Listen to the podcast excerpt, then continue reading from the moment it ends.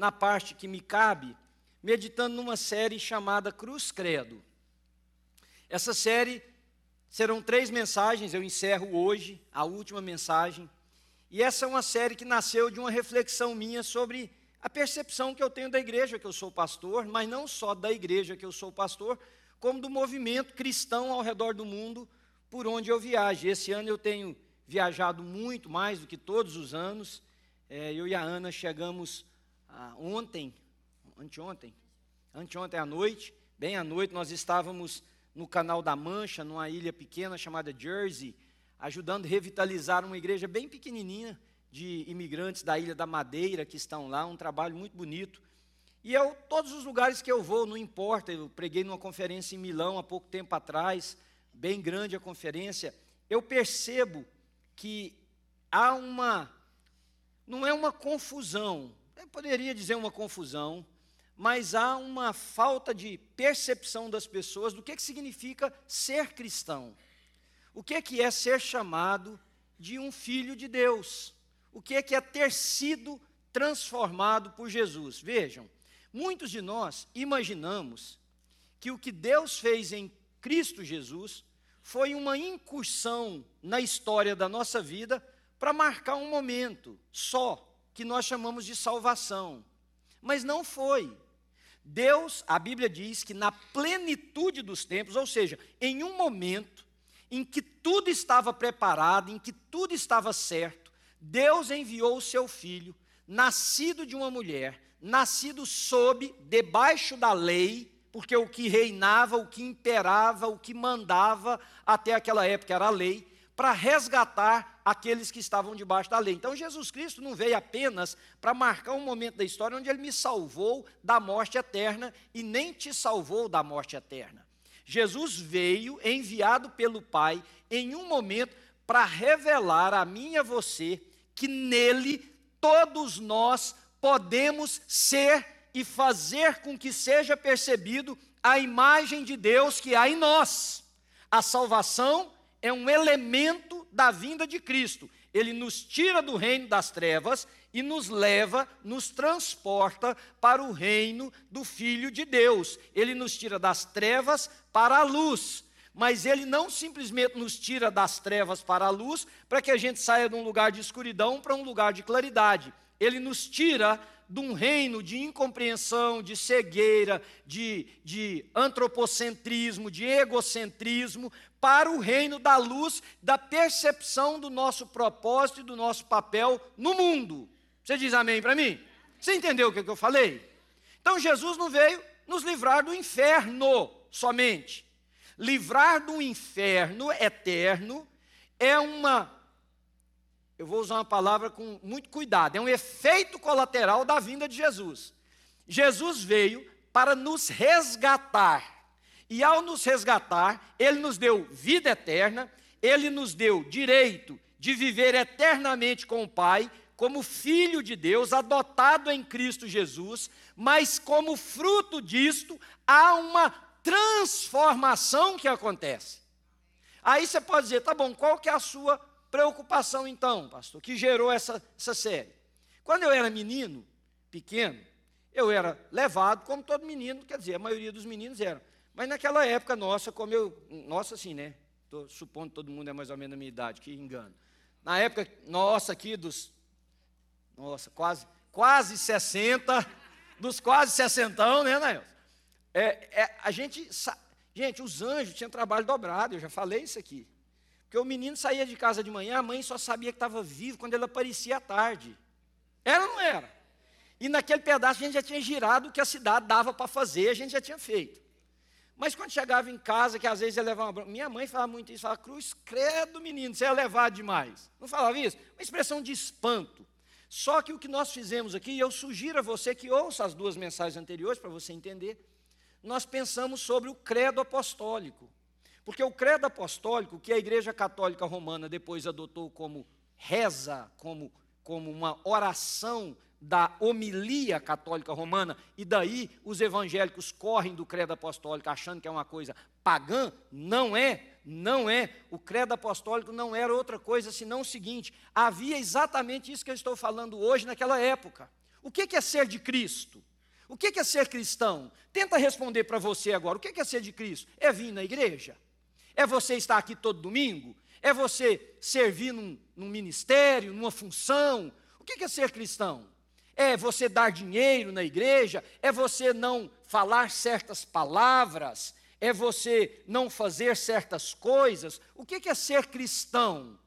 Responda para você, pelo menos tente. É cumprir um, um conjunto de normas, de regras, que varia tanto quanto varia a cabeça da pessoa, porque eu e você já vivemos o suficiente para saber que épocas em que proibiram, por exemplo, uma televisão, dizendo que era pecado, hoje nós estamos transmitindo por telas, pessoas estão vendo por ali. Quer dizer, é a, a concepção comportamental ela muda de acordo com a cultura, ela muda de acordo com a idade, ela muda. Olha, imagina, por exemplo, o Matt, que é um pastor de jovens aqui na igreja, né? Estou falando assim porque vocês viram que foi na brincadeira.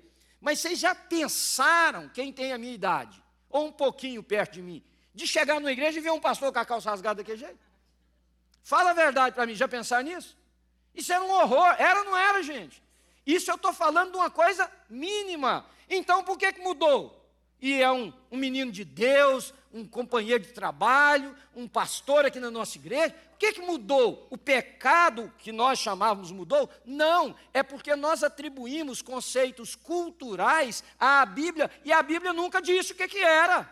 Imagina se eu chego aqui no próximo domingo vestindo um vestido, não um vestido de mulher, assim como a Ana, aqueles vestidos que o pessoal do Oriente Médio usa muito. Era a roupa típica da época de Jesus. Você vai escandalizado, diz: esse pastor está doido, alguma coisa aconteceu, está em pecado. Tá... Não, queridos, tem coisas que são da cultura, e a cultura não é necessariamente pecaminosa em si.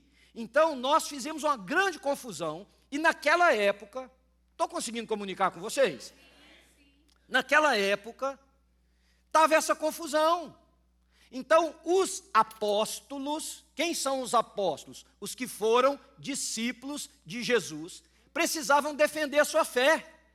Eles precisavam dizer o que, que é que nós cremos. Pode falar o que quiser aí fora, mas o que nós cremos é isso. Por isso que chama credo apostólico. Ou seja, os apóstolos resumiram o ensino de Jesus naquilo que nós já lemos aqui. Creio em Deus Pai, Todo-Poderoso, Criador dos céus e da terra. Em, cremos em Jesus Cristo, seu único Filho, que foi concebido de uma virgem pelo poder do Espírito Santo. Nós cremos nisso, nós cremos na ressurreição. Nós fomos lá.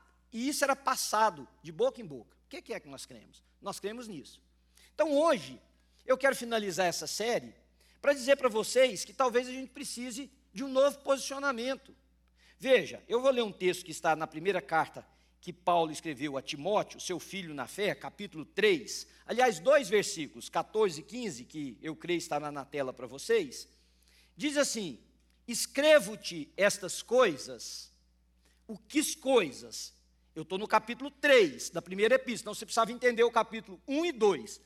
Paulo dando recomendação para Timóteo de como a igreja deveria ser. Então ele diz: Escrevo-te essas coisas, esperando e ver-te bem depressa. Mas se eu tardar, saiba como convém andar na casa de Deus, que é a igreja do Deus vivo, coluna e firmeza da verdade. Então Paulo escreveu a Timóteo uma coisa, dizer, Timóteo, tem muita gente falando muita coisa, tem muita gente fazendo muita coisa. Eu escrevi para você para que você saiba, e aqui sou eu acrescentando no texto, independente do que os outros estão fazendo, independente do que os outros estão falando, independente da maneira que as pessoas vivem, como que as pessoas devem se comportar na igreja de Deus. Mas não é comportar de forma cultural. Porque todas as vezes que eu e você, isso é uma das crises enormes para mim como pastor. Todas as vezes que a gente diz de comportamento com Deus, as pessoas pensam em atitudes comportamentais. Não é isso.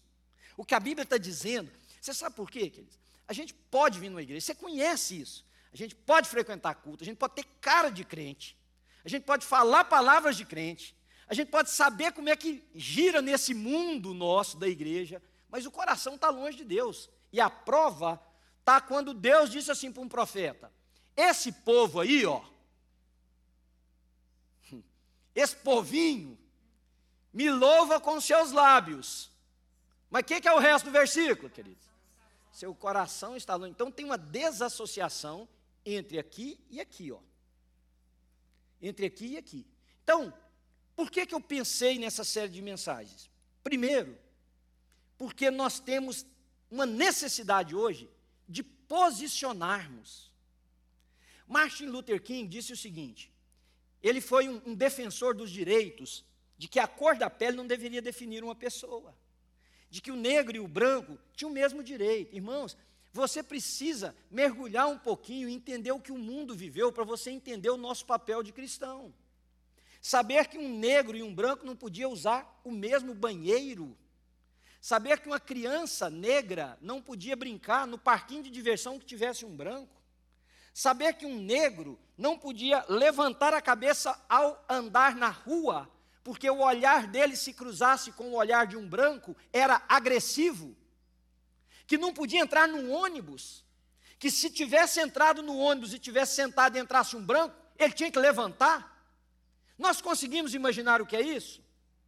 Mas Martin Luther King disse o seguinte: o mal na sociedade não cresce só porque há muitas pessoas más fazendo parte da sociedade. O mal na sociedade cresce porque o justo se cala.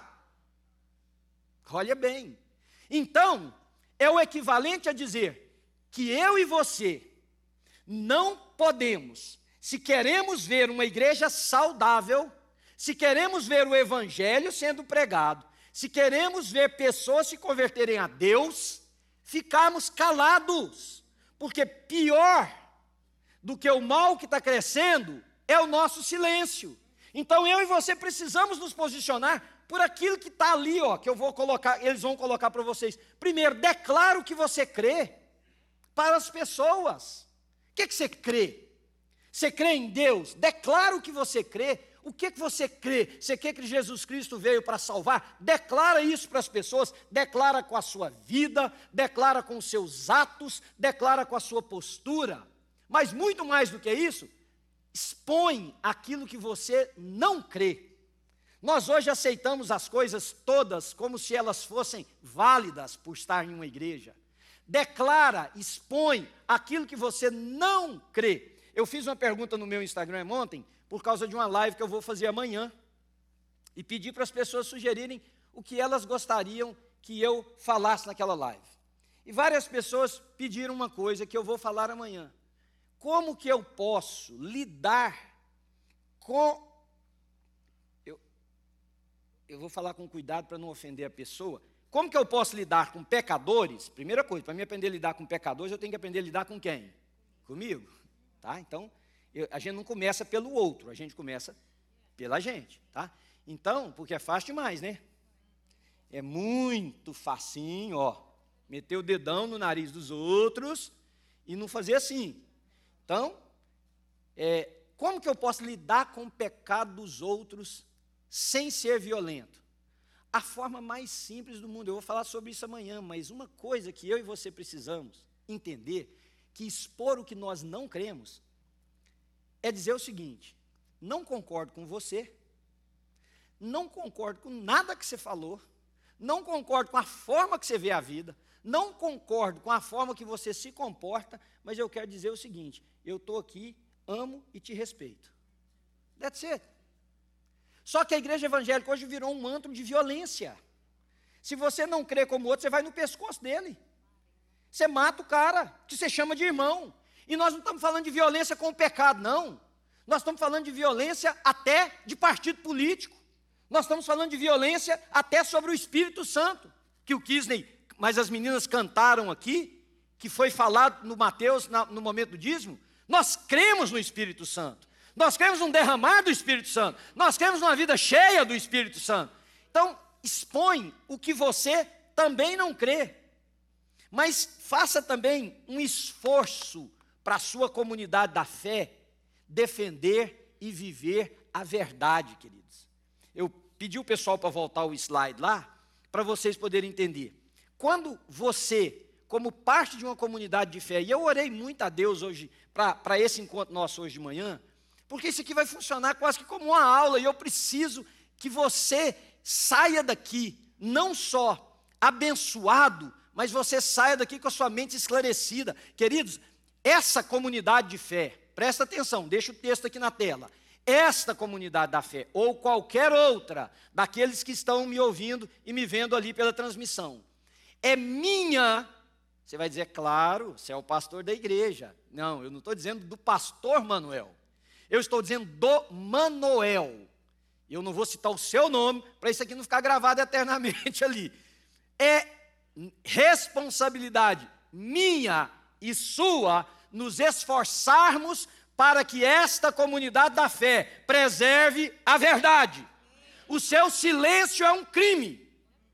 O seu silêncio faz o mal aumentar.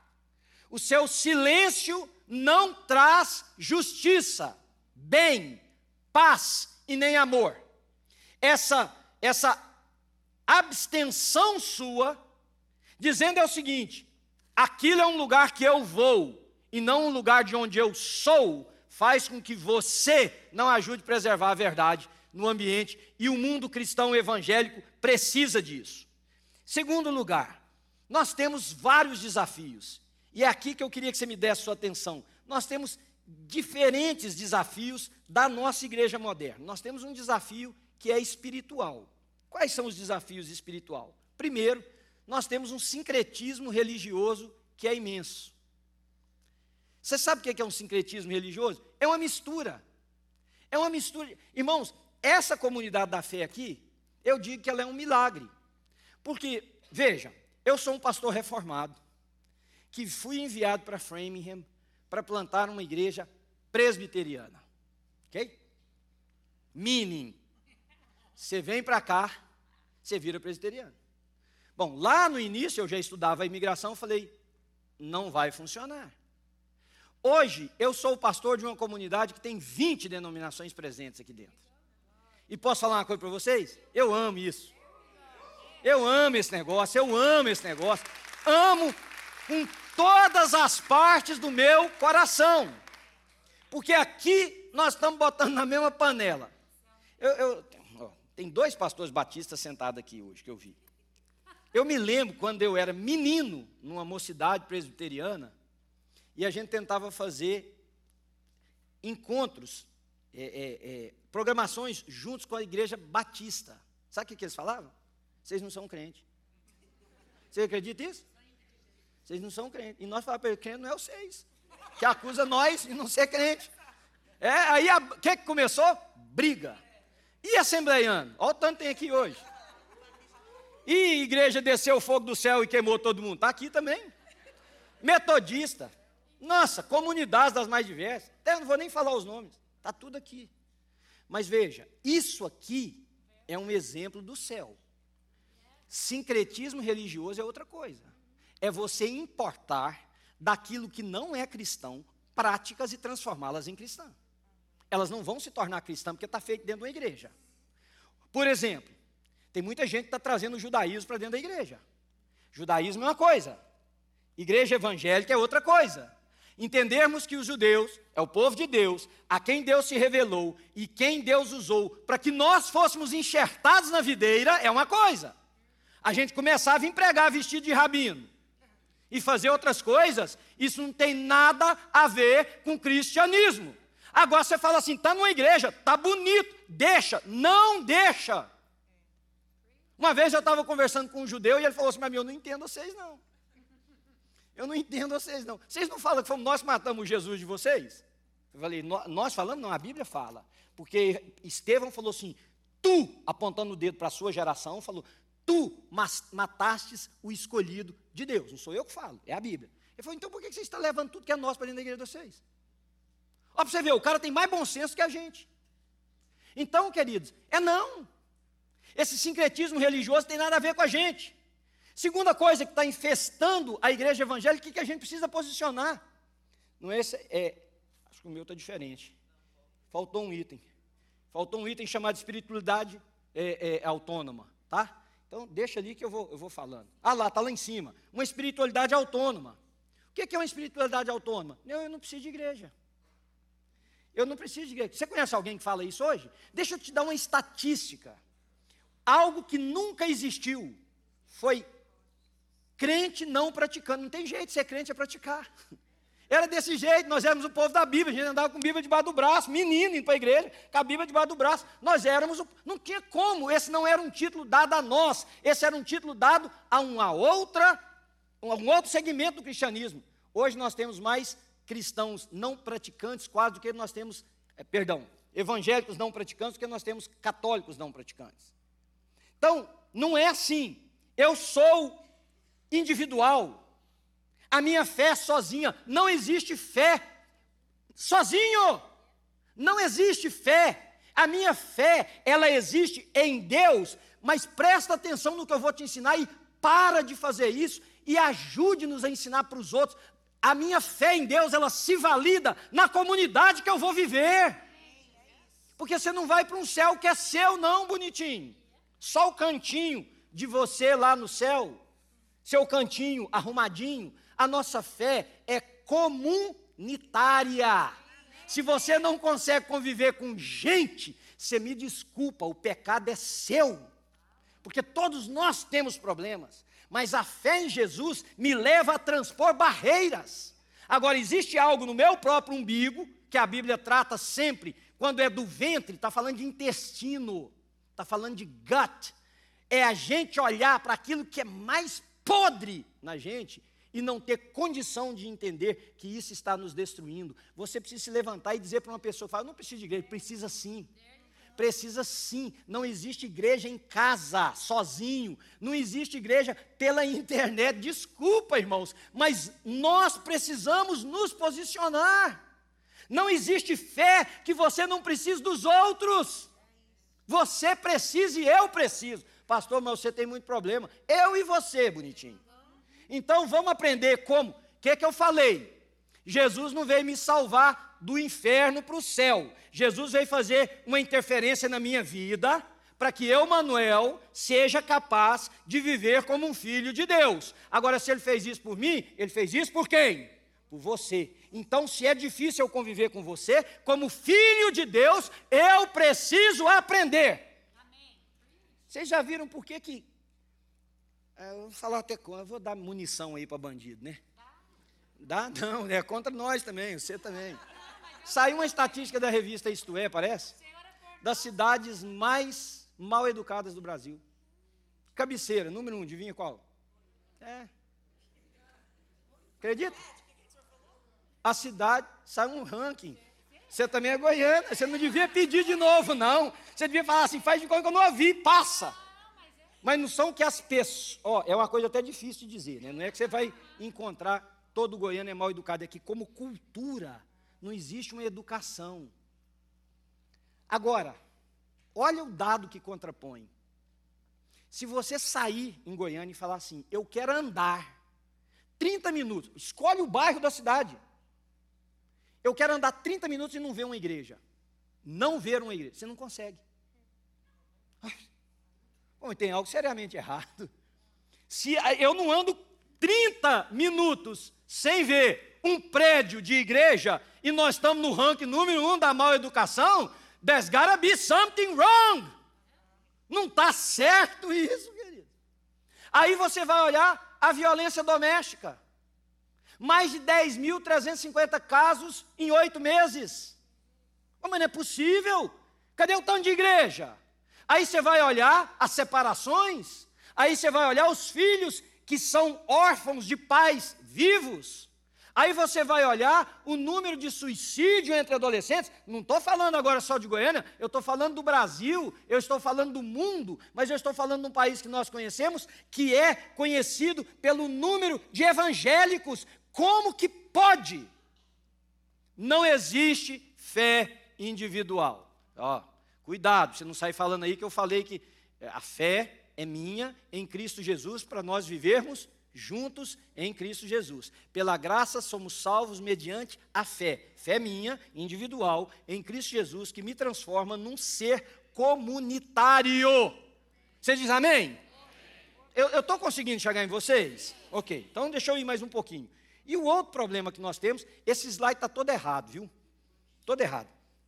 O outro problema que nós temos, muito sério, na espiritualidade é a mercantilização da fé. A fé hoje virou mercado, queridos. A fé hoje virou mercado. Quando Mateus falou que talvez você foi ferido numa igreja, talvez você foi ferido no momento é, das contribuições, por quê? Porque nós temos um mercado da fé muito forte e que muitas vezes sou eu e você que sustentamos ele. Você tem que dizer não, chega. O que é bíblico é bíblico, o que não é, não é.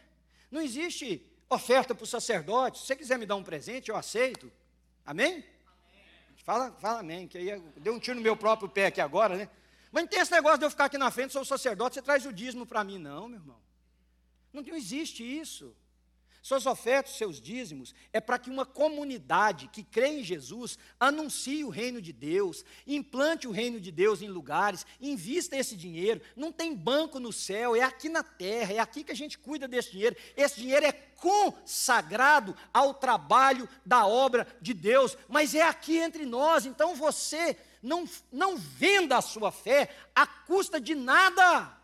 O dia que alguém te prometer que se você fizer der dinheiro, você vai ter dinheiro, não caia nessa. Você quer fazer uma atitude de fé entre você e Deus, é diferente. Eu já fiz isso várias vezes. Isso é diferente.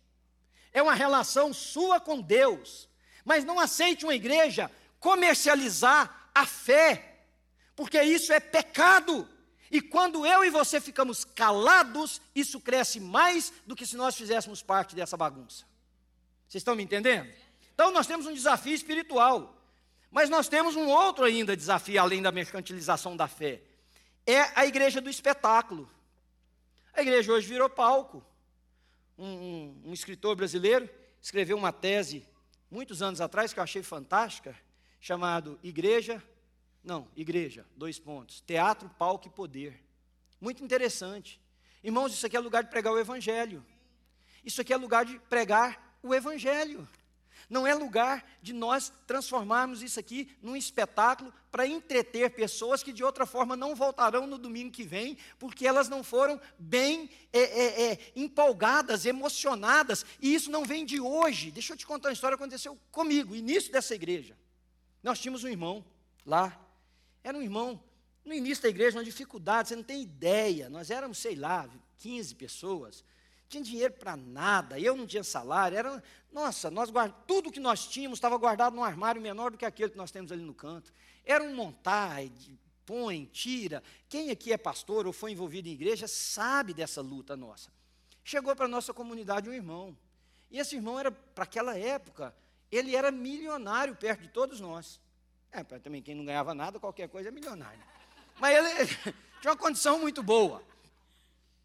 E ele veio e ele ajudava. Só para você ter ideia, nós éramos pouquinha gente, então não tinha jeito de não saber da vida um do outro. Era todo mundo meio. meio. O dízimo dele era 60% do dízimo, era, botava 60% do nosso junto, era o dele. Aí um dia ele chegou para mim e falou assim: Pastor, vou sair da igreja. Aí eu falei, mas o que aconteceu? Tal. Ele teve um problema lá com a irmã e não deu conta de resolver, e aí resolveu sair da igreja. Ele foi, eu falei assim, é aquele problema com a irmã? Ele falou, não, aquilo lá até que eu passo por cima. Olha o que, que ele me falou. Ele falou assim, você não me faz chorar mais. Aí eu fiquei pensando aquele negócio, fiquei pensando e juntei coragem lá na bacia das almas. Falei, meu irmão, vai mesmo. Vai mesmo fosse hoje, eu ia falar para ele, não sou cebola. Naquela época eu não tinha essas empolgações assim tanto. Falei para ele, vai mesmo, irmão, vai mesmo. Quer dizer, eu sou responsável de você não chorar no culto. Irmãos, a igreja está virando um espetáculo. E quem está alimentando esse espetáculo? Vocês. Vocês que vão. Vocês que aplaudem. Então depois não adianta você ficar criticando, não adianta você ficar fazendo grupinho na sua casa para tomar café, não adianta você ficar juntando com amigos, não adianta você ficar cedendo e metendo pau, porque você é quem ajuda a criar esse monstro. Veja, vou citar para você uma outra frase de um outro homem que lutou por direitos sociais, que para mim é, é, eu sou fã número um. Ele disse o seguinte: o Nelson Mandela, também falando de pretos e brancos, ele disse assim: Ninguém nasce odiando. É preciso ensinar as pessoas a odiarem. E se as pessoas aprendem a odiar, nós podemos ensiná-los a amar. Because love comes more naturally to the human being than hate itself. Porque o amor é mais natural a nós do que o ódio. Então, se está assim, nós também podemos reensinar. Mas eu não posso ficar calado e você não pode ficar calado.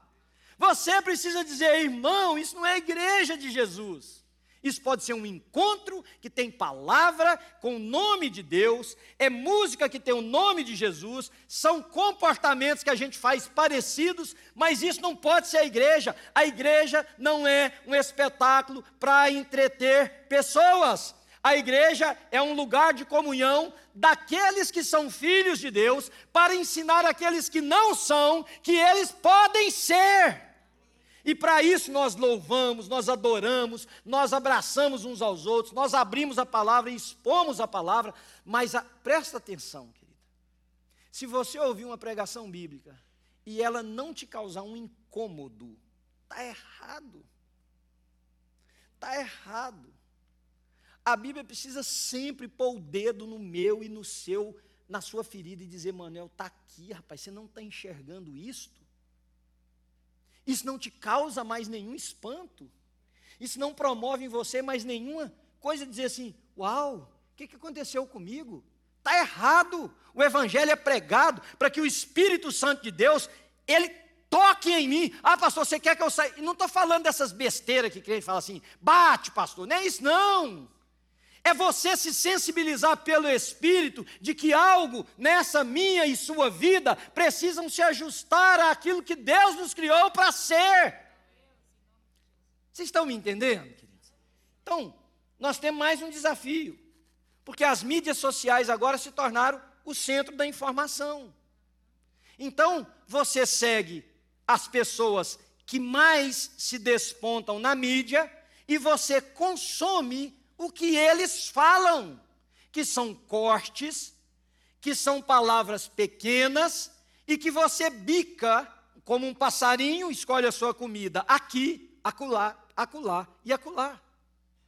E com isso, nós não temos um posicionamento coerente. Nós não temos um posicionamento que diz assim: isso é o que cremos. Olha, eu fiz esse trabalho aqui na New Life para poder pregar o que eu estou pregando para vocês. Chegar para uma pessoa e dizer assim: define para mim, em poucas palavras, o que é ser cristão. Meus irmãos, gente engasgava. Gente dizia coisa que não tinha nada a ver. Então eu não estou aqui para dizer para você que você não sabe o que é ser cristão. Eu estou aqui para dizer para você o que é ser cristão e orar para que o Espírito Santo de Deus te leve nesse caminho, para que junto você ajude a transformar a igreja de Jesus na terra. Para que a igreja de Jesus na terra seja o que Paulo escreveu a Timóteo, coluna e baluarte da verdade. Pedro, escrevendo também à igreja, ele disse assim: Irmãos, estejam sempre preparados para responder com mansidão a qualquer um que vos perguntar a razão da esperança que há em vocês. Você pode dizer, pastor, qual que é a sua esperança para a igreja? Vendo tudo isso. É a mesma de quando eu mais a Ana começamos aqui na New Life. É a mesma de quando eu fui convertido. Jesus Cristo trabalha na vida dos seus filhos. Os seus filhos ouvirão a sua voz os filhos de Deus sempre ouvirão a voz de Deus. Rebeldes e outros não, mas os filhos de Deus vão sim ouvir a voz de Deus. Agora, vocês me dão um minutinho só para eu poder mudar isso aqui, por causa do nosso tempo, para eu poder ajudar vocês. Nós temos um outro problema chamado uma espiritualidade autônoma, que eu falei. O que é a espiritualidade autônoma? Primeiro, que eu não preciso da igreja. Segundo, que eu venho e faço o que eu quero, da maneira que eu quero. Vocês sabiam que hoje não existe mais filiação, ou, ou melhor dizendo, não é filiação, não existe mais. Deixa eu mudar. Existe um desprezo por filiação. Eu vou te explicar o que, que acontece. Você hoje está aqui na New Life. Amanhã você não está mais. Vocês entendem o que eu estou dizendo? Não está mais. Aí amanhã você está na outra igreja. Aí depois de amanhã você também não é mais de lá. Não existe mais história. Aliás, os sociólogos chamam isso de um problema pós-moderno, porque o pós-modernismo, uma das coisas que ele mais enfatiza é o não attachment. Eu não estou ligado a nada, eu estou enquanto. Só que eu estou enquanto vai para as amizades. Você não tem amigo você diz assim, meu amigo, meu amigo. Não, vai para o casamento. Você também não tem mais casamento, você está enquanto. Já pensou? Olha para sua mulher que está do lado e dizer, meu bem, hein? Eu só estou enquanto. Ou o marido. A igreja, você está enquanto. Agora, o enquanto é que é o problema. O enquanto é o de sabor. O enquanto é quando não me serviu. O enquanto é não era mais o que eu pensava. Ora, se então eu só estou enquanto, significa que eu sou um consumidor daquilo que a outra pessoa pode me oferecer. E isso se tornou inferno e não igreja. Porque o dia que a Ana existir, para que eu não saia pela porta, o casamento nosso já acabou.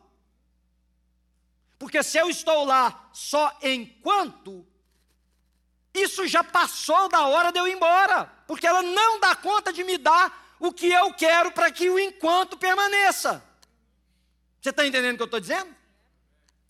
A igreja não vai fazer isso.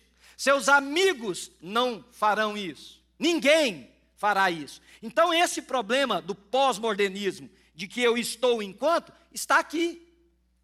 Você está enquanto, enquanto você não é contrariado, enquanto você não tem que olhar nos olhos de alguém e dizer assim: nós temos uma questão aqui para resolver. Vamos sentar aqui como irmãos, vamos ter clareza do espírito para a gente falar sobre isso. Vamos procurar na nossa comunidade quem possa mediar. Enquanto não, nós estamos. Nós estamos. Eu vou contar uma outra história para vocês. Eu e a Ana vivemos no início dessa igreja, bem no iníciozinho. Meu salário era, nem era. Eu recebi um convite de uma igreja americana para ir trabalhar na igreja.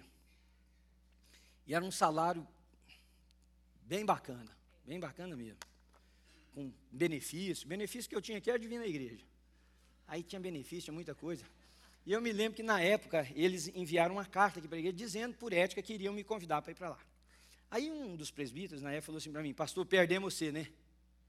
Porque eles viram na carta o que, que seria. Eu falei, meu irmão, eu peguei a carta assim, ó, rasguei. Falei, meu irmão, eu não estou nisso para ser trampolim. Eu não estou na New Life para ser um trampolim. Eu não vim para cá para ser conhecido e pular para o próximo galho maior, mais forte, mais rico. Mais, tô, isso aqui é meu povo. Se um dia Deus entender que eu não devo estar aqui mais, é outro negócio. Eu não estou aqui, eu, eu pertenço aqui. Eu não estou pedindo você para fazer o que eu não estou disposto a fazer. Isso aqui é o meu povo. Isso é minha família. Esses meninos que eu abraço e beijo, é minha família. Essa mulher, esse homem, isso é minha comunidade da fé. Eu tenho uma comunidade da fé. Até o dia em que o Senhor entender que eu devo ter uma outra. Mas eu estou aqui. E você não pode fazer isso. Não é aqui com a gente, não. É de onde você estiver. Você fica pulando de galho em galho o dia que pisaram no seu dedinho. O dia que você não tem coragem de olhar alguém nos olhos e dizer: Nós estamos com um problema. Podemos sentar e resolver? Em vez de ficar com essa meninice de ir embora de lugar para lugar, para lugar, para lugar, e falando, eu sou crente. Você não é crente. Desculpa. Você não é crente.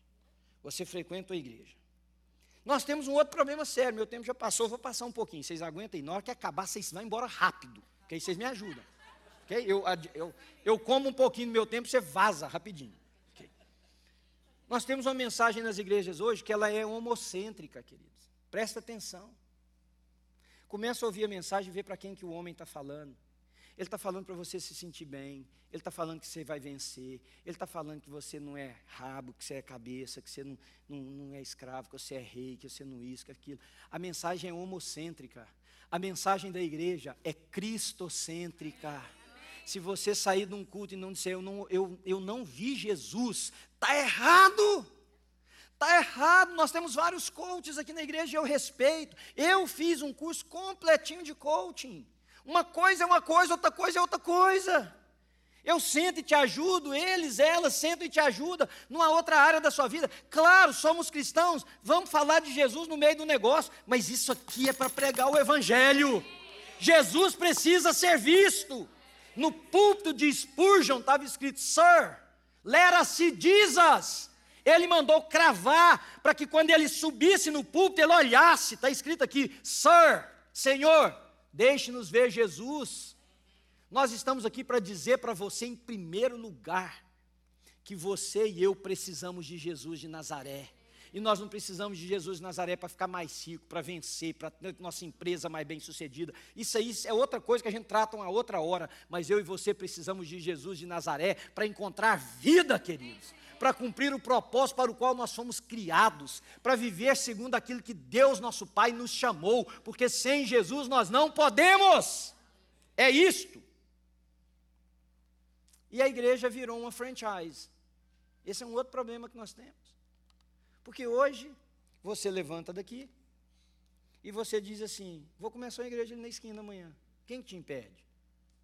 Ninguém. A igreja virou uma franchise. Virou uma forma de se abrir pontos que atraiam pessoas para que gerem recursos. Antigamente, ser um pastor era algo respeitável. Eu sou pastor, eu estou falando de mim. Tem lugares que eu vou que eu falo para ela, não fala que eu sou pastor, falei para ela nessa viagem. E ela fala assim, eu amo falar, então fala de você, não fala de mim. Que é uma linha que as mulheres não sabem que a gente, homem, não gosta de cruzar. Ela encontra com a pessoa, onde for, primeira coisa que ela fala, meu marido é pastor, falando, não fala. Isso, isso, é uma, isso é um matador de conversa. Isso é um matador de conversa. O cara fala, pastor, uhum, uhum, tá. Então veja, pastor era um homem respeitado. Vocês sabiam que o termo the reverend significa que era, ele era reverendado, tinha reverência para com ele. As igrejas americanas que eu vou, quando eu vou, colocam assim: The Reverend Manuel Oliveira. Hoje o pastor é o quê? Nada. Nada. Deixa eu pregar do meu jeito aqui. Nada. Próxima vez vai ser sobre o casamento. Pode ficar tranquilo. Na...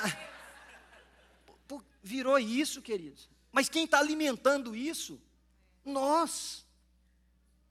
O pastor precisava, como a Bíblia diz ao presbítero, a única coisa que lhe é requerida é que ele seja hábil para ensinar. Está na Bíblia. Hoje a pessoa não é, não é nada. Eu não estou dizendo que a pessoa tem que ir, tem que fazer um mestrado, não, não eu estou dizendo que a pessoa precisa ser. Paulo disse: antes, pelo menos, sejam experimentados, saibam do que está fazendo. Tem ordenação que é em massa hoje, ordena 30 de uma vez. Acho que mandaram me avisar acabou meu horário, né? Mas eu ainda sou o pastor da igreja, vou passar do horário. Pronto, acabou. Então, vocês estão me entendendo? Agora, quem está fazendo isso? Nós. Nós. Me lembro de uma outra história aqui nessa igreja, que eu conto essa história com dor no coração. Uma família recém-chegada na igreja, tinha uma menininha de 12 anos, e eu gosto mais de criança. Menininha tinha acho que 11 quando veio para a igreja. E eu notei que ela era muito depressiva, e eu tentava ajudar sempre o pai mais a mãe. Aí um dia o pai me ligou e falou, pastor, tenho uma notícia triste para te dar. Eu falei, o que foi? Nós vamos sair da igreja. O que aconteceu, meu irmão? Não, veio um primo da minha irmã para cá que decidiu, da minha esposa, que decidiu abrir uma igreja. E ele disse, nós não foi uma briga familiar. Aí eu falei, então Fazer o quê, né? Vai, foi. Falei, meu irmão, mas e daí? Não, pastor, um trem confuso, confuso, complicado, mas nós vamos, vai. Passou três meses, ela me ligou, falou, pastor, a menina falou o nome, que a menina conversava comigo. Ela está numa crise muito grande de depressão.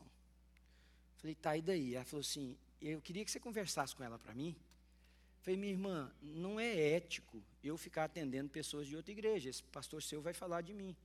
Ela foi, falou, não, pastor, meu primo não tem a menor condição de aconselhar ninguém.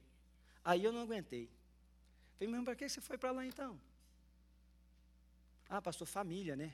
Família, queridos, é, é, é coisa consanguínea. Se você procura uma igreja, que você sabe que essa igreja não tem estrutura para cuidar de você, veja, olha o que, que eu vou te falar a igreja vai influenciar mais a sua vida do que todas as outras coisas que você fizer. Eu já disse isso dezenas de vezes. Só me tornei pastor dessa igreja por causa da Sara e do Pedro, por mais ninguém. Não, pastor, foi Deus. Não, eu ia servir a Deus se eu tivesse sentado no banco, se eu tivesse. Mas quando eu vi onde meus filhos iam crescer, no mundo, nas igrejas que estavam para a gente frequentar, eu falei: não, eu não queria ser pastor, eu queria, eu ia ser professor, seguir a carreira de professor na faculdade. Eu disse: não, mas a Sara e o Pedro vão ver o mesmo homem em casa e na igreja. Então eu tenho oportunidade de dar um testemunho para duas pessoas, Sara e Pedro. Porque a Ana já é adulta, ela tem a formação da vida dela, ela, a compreensão. Sara e o Pedro eram pequenininhos. Sara era pequenininho, o Pedro era nenenzinho. Não é assim, queridos. Seus filhos estão aprendendo aqui nessa igreja como ser homens e mulheres. Se você não confia em nós, tá, o lugar está errado. Se você acha que nós não temos estrutura para ensinar seu filho, sua filha, o lugar está errado para você. Seu casamento vai ser influenciado nessa igreja. E se você não acha que nós temos capacidade de te influenciar no seu casamento, você está na igreja errada. Você procura um profissional da área de finanças para comprar uma casa. É uma vez. A igreja é onde você vive é onde valores são transmitidos, é onde esse púlpito toca uma trombeta todos os domingos. E a Bíblia diz como que as pessoas se prepararão para a batalha se não a trombeta não der um sonido correto. Então nós precisamos dizer não para essas coisas, dizer isso aqui é o que nós cremos. Veja, hoje, eu estava fazendo um curso pouco tempo atrás e a minha professora era ateia. E a, não só ateia, odiava crente. Ela só me pegou por aluno, porque ela descobriu que eu era pastor depois. Ela falou: se eu soubesse que era pastor, não tinha te aceitado. Mas aí depois que nós entramos, ela batia de um lado, eu batia do outro, e é bom você discutir assim quando a pessoa, ela é uma pessoa muito bem preparada, pós-doutora pela USP, enfim. Aí por fim ela falou assim: Eu gosto de conversar com você. Eu falei, então vamos embora para frente, até quando der. Eu falei, você me respeita, eu te respeito, você pode discordar de mim, eu discordo de você. A gente briga um com o outro dentro de uma margem. Não ultrapassou, está tudo certo. Mas um dia na classe nós tínhamos que discutir sobre os problemas da sociedade. Ela disse assim: Sabe qual que é o problema da internet? É que a internet deu voz a um imbecil. Ela falou assim: Você escreveu uma tese, ela falando para mim. Eu escrevi uma tese. Quando eu escrevi minha tese, ela falando, eu tive que aprender italiano, porque na minha época eu tive que aprender espanhol, que eu não aprendi, mas lia, porque você não pode fazer uma tese de doutorado sem uma terceira língua. Então ela teve que aprender italiano na área dela.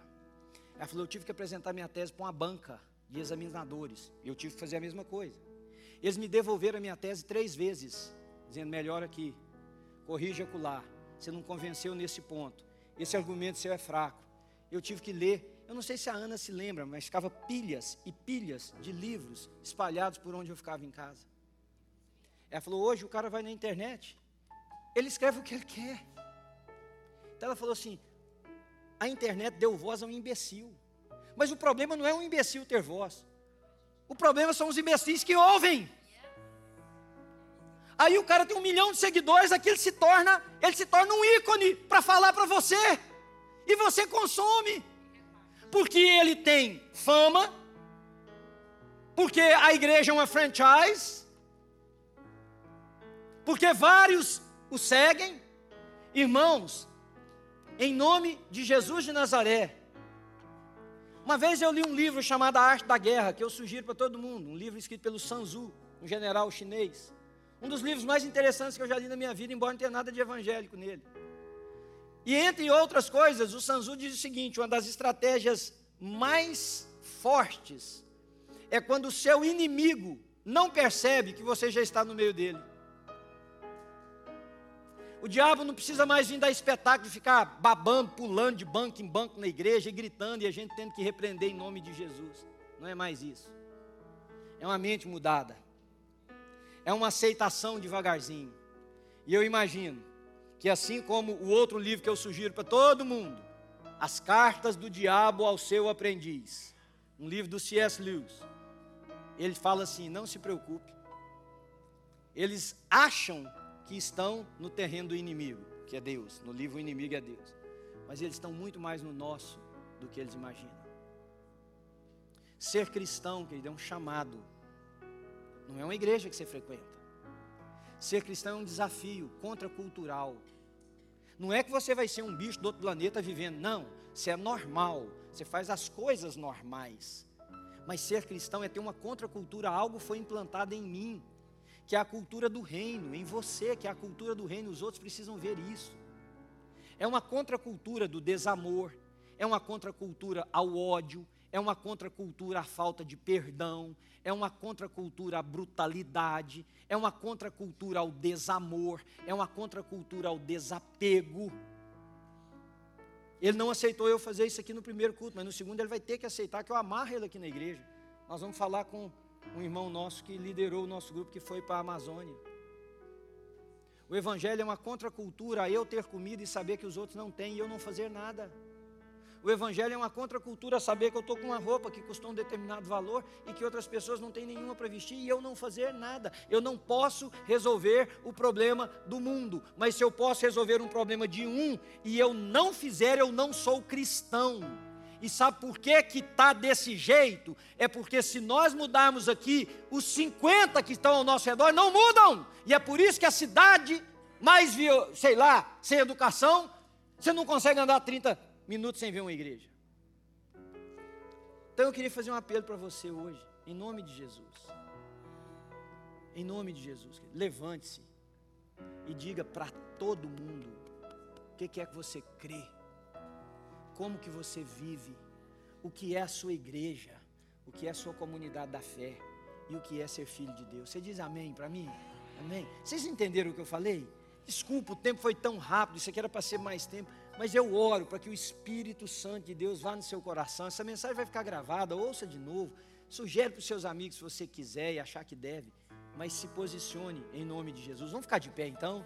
Nós vamos orar e você vai fazer um favor para mim. Você vai apostar com o seu vizinho quem sai primeiro da igreja, tá? Ó, nós estamos, com exceção dos visitantes, primeira vez. Vocês, vai ter uma pessoa aqui do meu lado direito nós vamos levar você ali para tomar um café muito gostoso com a gente. Por favor, não saia sem a gente saber quem você é. Se você estiver perto de alguém que é de sua família, um amigo, você puder pegar na mão, eu quero te abençoar em nome de Jesus. A bênção é da igreja para os filhos de Deus. Irmão querido, que o Senhor te abençoe e te guarde. Que o Senhor, que nos salvou em Cristo Jesus, para formar para Ele um povo, faça resplandecer o seu rosto sobre nós e tenha misericórdia de nós. Que o Senhor sobre nós derrame shalom, paz, e não somente a paz que é a ausência de conflito, mas a paz que nos leva a viver aquilo que o Evangelho nos chamou para ser, no nome de Cristo Jesus. Amém.